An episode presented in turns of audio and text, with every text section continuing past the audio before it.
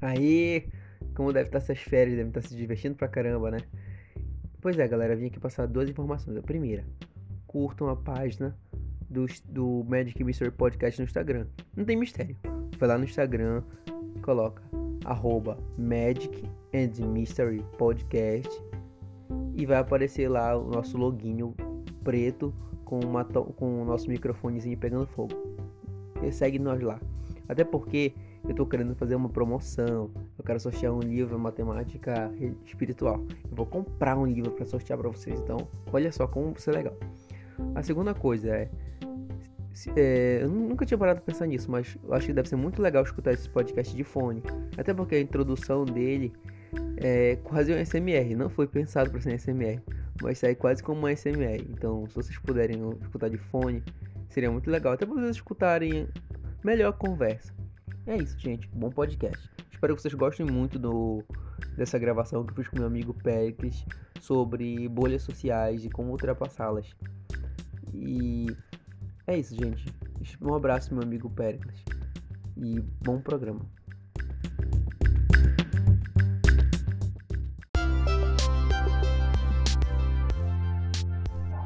Bem-vindo ao Magic Mystery Podcast. Estamos aqui com o meu amigo Léo. Léo, como você se define? Você se define cristão? Você se define místico, espiritualista? Prazer, meu nome é Leonardo, gente.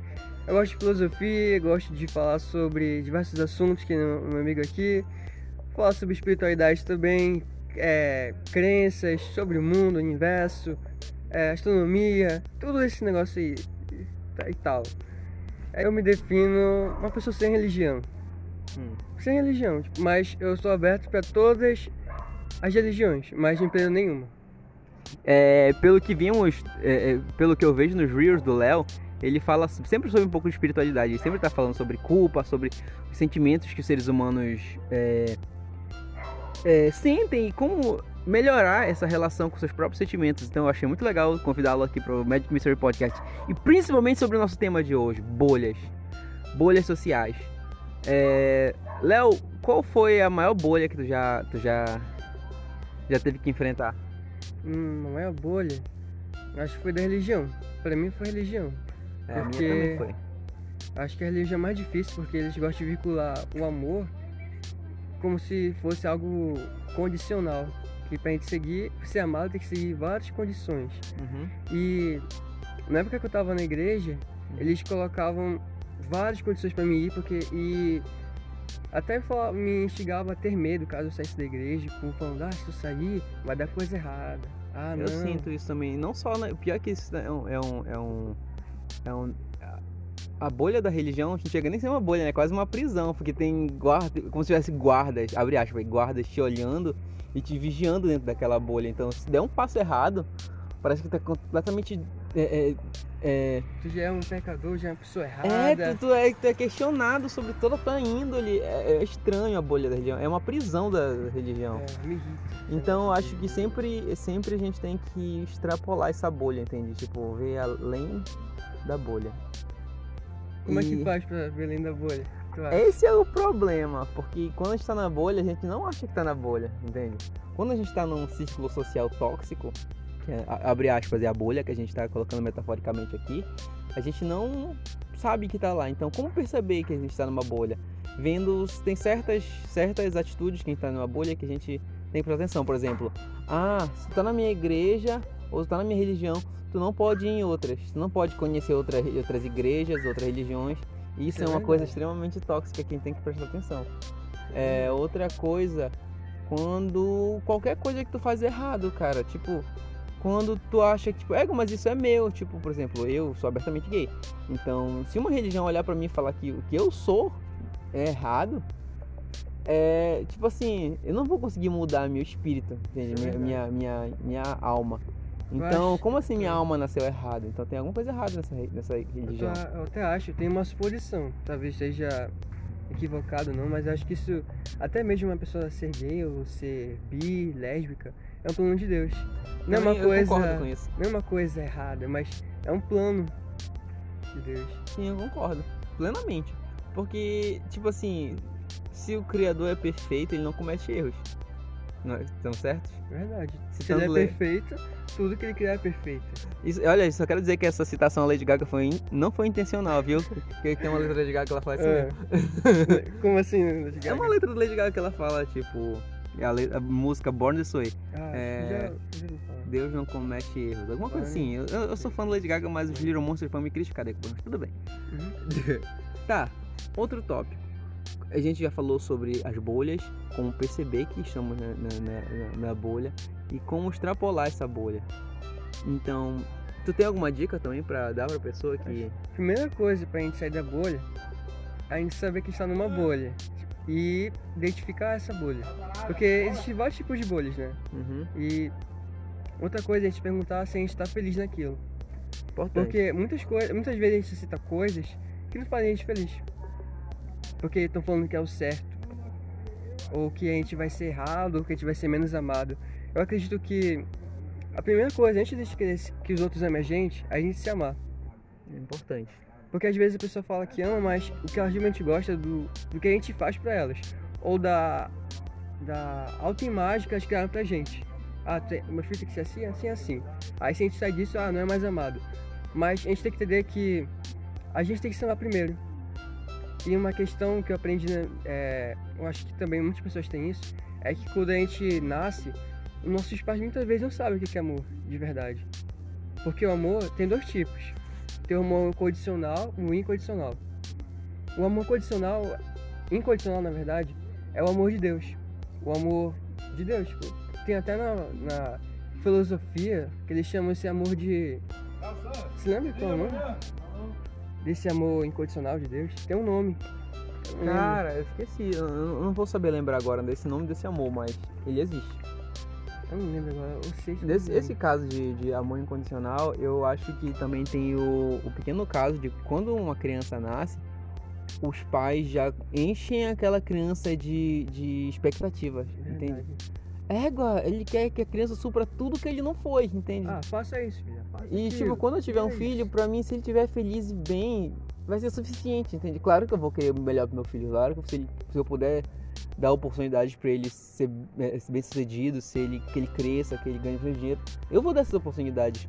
Mas eu não vou encher meu filho de expectativa querendo que ele seja, porra, o astronauta ou ou o novo Elon Musk. Eu- Não vai rolar. Eu, eu tenho convicção disso, entende?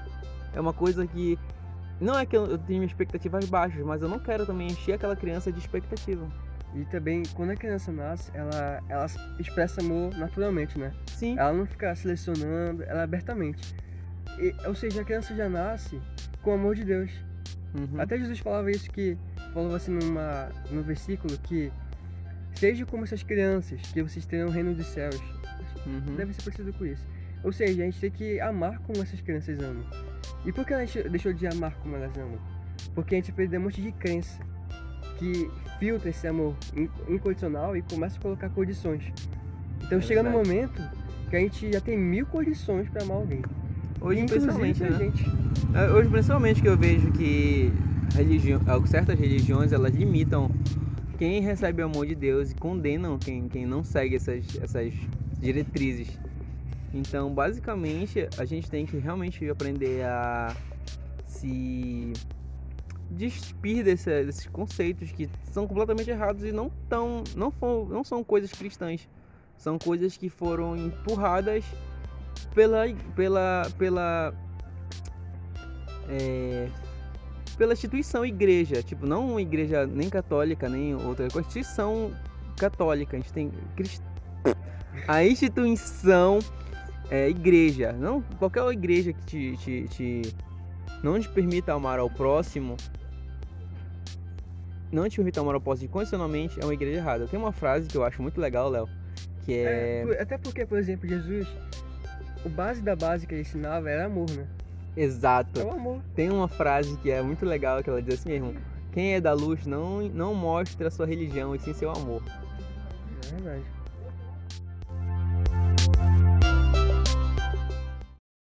Sai da bolha.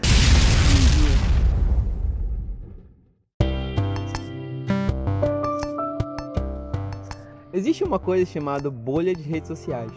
É basicamente assim: eu sou o algoritmo. E tudo que, por exemplo, você, Léo, gosta, eu vou coletando essa informação. Opa, ele gosta de Stranger Things, ele gosta de Netflix, Essa ele gosta de. gosta de livros, ah, bacana. Vou indicar pra eles esses livros. Tu já, já de tu pesquisar alguma coisa assim, por exemplo, sapatos, aí começa por exemplo, todo tipo de marca de sapato. É, acho que uma vez que eu tava no YouTube, né, vendo uma música. Aí fui ver uma música lá, passando propaganda de, de livro, de um autor lá. Falei, como é que o YouTube sabe esse negócio? Estranho. Até mesmo Facebook, né? Todas Acho as redes muito sociais têm algoritmo, isso. todas. E o que o, o, o problema das bolhas é, por exemplo, tu gosta de coisas específicas. Então, a rede social só vai te dar aquilo, entende? Tu nunca vai conseguir. Acaba se tornando uma prisão. Que nem as bolhas que a gente acabou de falar. Se torna outra prisão, a prisão do celular. O celular vai te encher de endorfina, que tipo assim, é o, é o hormônio da felicidade. Que quando dá uma pizza de pipipi, tu pega o celular na hora, aquilo te dá uma endorfina, saber se comentaram Ah, foto, é se deram tipo- like, se deram, entende? É tipo recompensa, né? É uma recompensa, tipo, parece que tu tem se satisfeito em estar sendo respondido. E acaba que tu fica preso nisso, entende? Tu não... Por exemplo, eu tento de vez em quando quebrar minha bolha. Por exemplo, eu, tenho, eu sigo o TikTok de indígenas, sigo o TikTok de... Eu quero sair um pouco da minha zona de conforto. Eu gosto de conhecer pessoas novas, pessoas diferentes, de religiões diferentes. Então, eu sempre tento quebrar minha bolha assim. Ah, eu vou ver TikTok, eu vou ver vídeo de gente que tá falando sobre mecânica quântica. Eu vou lá ver, entende?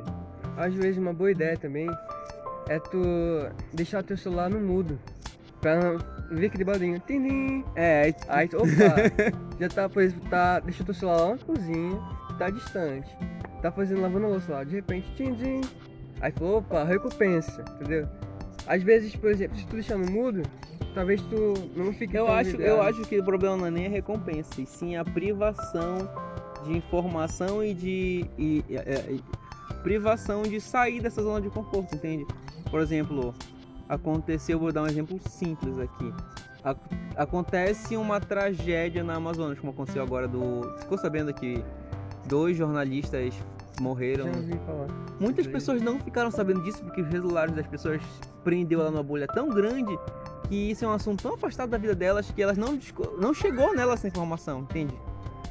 Ou, ou, por exemplo, eu não vejo televisão, não tenho mais esse costume de ligar no Jornal Nacional, de ligar no Jornal do Record, porque, puta merda, o Jornal Record é a última coisa que eu assisto. É, Eu também Mas- não assisto de vez em quando. Bem raro. tipo, é raro a, gente- a nossa geração ligar a televisão, né? Pelo É. menos a gente é um pouco mais, sei lá, Mais das antigas, como que é? Não, tipo, a gente que tipo, tem uma, uma visão maior sobre isso. o que a televisão, a informação da televisão nem sempre é, é o que condiz com a realidade. Às a vezes gente- podem distorcer, né? A gente não tem esse costume, então a gente, a gente necessita que o celular informe isso pra gente. E o celular não informando, porque a gente tá numa bolha, a gente fica de olho fechado. É, é que nem, entendeu? por exemplo, a minha mãe. A minha mãe costuma ver esses programas de morte, de Eu não assassinato. suporto o programa. Sabe que tem um nome pra esses jornais, né? Pinga Sangue. É, né? Tipo, o jornal Pinga Sangue mostra que tá almoçando, tem um cadáver. Pá, assim. É engraçado Não. porque eles sabem que isso dá audiência. Apesar. Cara, eu fico horrorizado em saber que Isso isso dá é. audiência. Aí eu digo assim, mãe, isso, a mãe pensa que é tudo. A realidade é só isso. Eu falo, mãe, não é bem assim. Isso aí são uma, é, um, é um pequeno pedacinho da realidade. Ele não, só. não é isso. Cara, é engraçado que as pessoas acham que a realidade é esse. É essa. Cara, é um tema bacana de jogar já pra, também para como a bolha, a gente pode se fechar tanto uma bolha que a realidade pode ser uma coisa cruel, entende? Só aquilo. E a realidade não é tão cruel quanto eu vejo num- num- numa página policial, num jornal Pinga Sangue desse.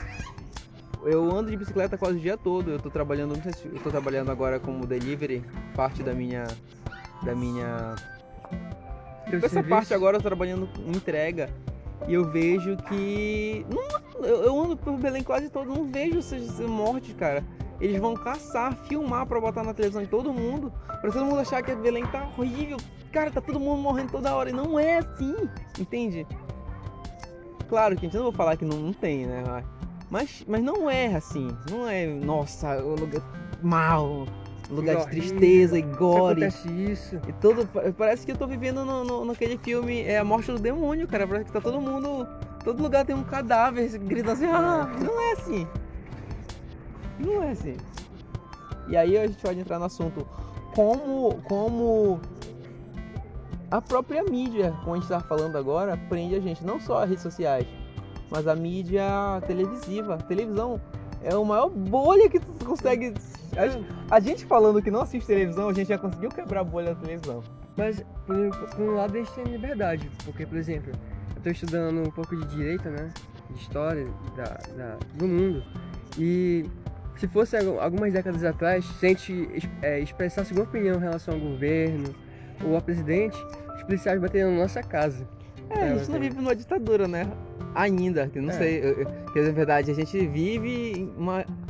Uma neoditadura, se eu posso dizer aqui. Por causa que a gente não tem todos os direitos, né? Sabe que É. o governo agora. Tá cagado. É. O governo tá cagado. É.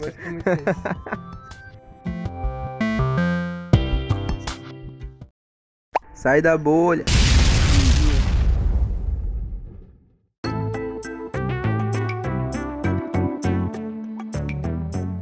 O, que eu acho que a gente, a gente numa bolha, algumas bolhas, nem toda bolha vai prender a gente, né? Tem algumas bolhas que enaltecem a gente, nosso ser, mas tem umas que prendem a gente. Eu acho que o que deixa a gente preso lá, uma das coisas, é o julgamento ou a vergonha, que é o que realmente prende a pessoa. Eu percebo que o julgamento, muitas das vezes, é usado para controlar as pessoas. O julgamento ou vergonha, para manter aquela pessoa ali. Então, para ela conseguir sair daquilo, ela tem que ter consciência. Ela tem que saber o que está acontecendo de fato. Uhum.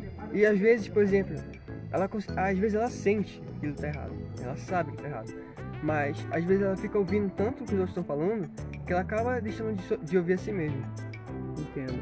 É, cara, falando em que o medo e a, o medo e a vergonha prendem na bolha, tu me lembrou muito do meu ensino médio, cara. Que, sei lá, eu não gostava de estar ali, as pessoas pareciam que me julgavam e me. E me. sei lá. É, o ensino médio pra mim foi uma das piores partes da minha vida, porque pelo menos no ensino fundamental eu não tinha noção, não tinha vergonha de ser quem eu era, entende? Tipo, de ah, eu corria, eu brincava, era meio com moleza, era. Mas no ensino médio eu comecei a ter vergonha, porque sei lá, as pessoas começavam a ser mais cruéis do que no ensino médio, do que na. na- no- Eu acho que. Eu não sei se elas começaram a ser mais cruéis, ou eu comecei a tomar mais noção das coisas que as pessoas falavam e faziam, entende? Aquilo começou a me atingir mais no ensino médio. E não ensina isso na escola, né? Principalmente esse negócio é, na de- escola é fogo.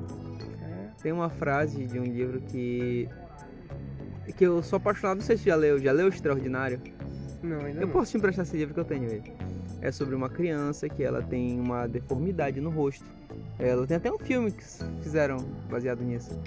Ela tem uma deformidade no rosto e tem uma. E as crianças são muito cruéis com ela, cara. Tipo, claro que tem crianças que conversam, brincam e tratam ela como um amiguinho que ela realmente. que- como deveria ter tratado. Mas sempre tem aquelas cruéis. E tu percebe que às vezes o problema não é nem da criança, é dos pais. Entende? Às vezes a criança não sente, mas os pais que colocam influenciam isso e quando vê ela só reproduz. ela só reproduz e, e acaba que são crianças potencialmente boas que acabam sendo estragadas por seus pais entende? Os, é, é, os pais fazem todos os preconceitos e, e- e as frustrações deles pra criança e a criança só, só tá repetindo aquilo sem perceber o que ela tá fazendo Será que eu acho que deve, o preconceito, preconceito deve ser passado também, né? cara A não ser que preconceito A não ser que a pessoa tenha consciência das diferenças, né? Como, Como é que assim? tu acha? Como assim? Às vezes, por exemplo, é, alguns. O machismo. Eu tava estudando sobre machismo, né? Na minha redação. Aí eu percebo que o machismo acontece ge- geralmente, normalmente, entre homem e mulher, né? Mas eu percebo que acontece entre as mulheres também o machismo. claro E tipo, principalmente entre os homens. Cara, Machismo. eu já, eu já, eu já, eu já presenciei situações que, tipo assim, eu já vi pessoas negras sendo racistas com, já vi mulheres sendo machistas, já vi homossexuais sendo homofóbicos contra homossexuais. Então não é uma regra, entende? Gênero. Não é, ah, só homem raça. reproduz o machismo, não. É Entende? Não é só também, ah, só héteros reproduzem a a, homofobia, não. Acontece também entre, entre as pessoas É, LGBT, e tal. Eu, na maioria das vezes, na verdade, quem, só, quem faz é, homofobia são os próprios homossexuais. Isso não, tô- não, tô- não é um dado científico que eu tô falando aqui, é só um- uma suposição minha, que, eu- que é o que eu. minha visão sobre o assunto. Mas nesse quesito, eu acho que realmente começar a aprender a se despir dessas coisas, porque se eu não me despir como homossexual da, do machismo e do, da homofobia, como eu vou, eu vou passar isso pra frente? Qual é a minha moral? Qual é a minha a moral? A moral de eu falar, eu, de eu lutar contra a homofobia e, e, e quando por trás eu, eu pregar isso, entende? Não tem, não tem sentido. Tu não acha? Acho. Uhum, tenho certeza. Pois é.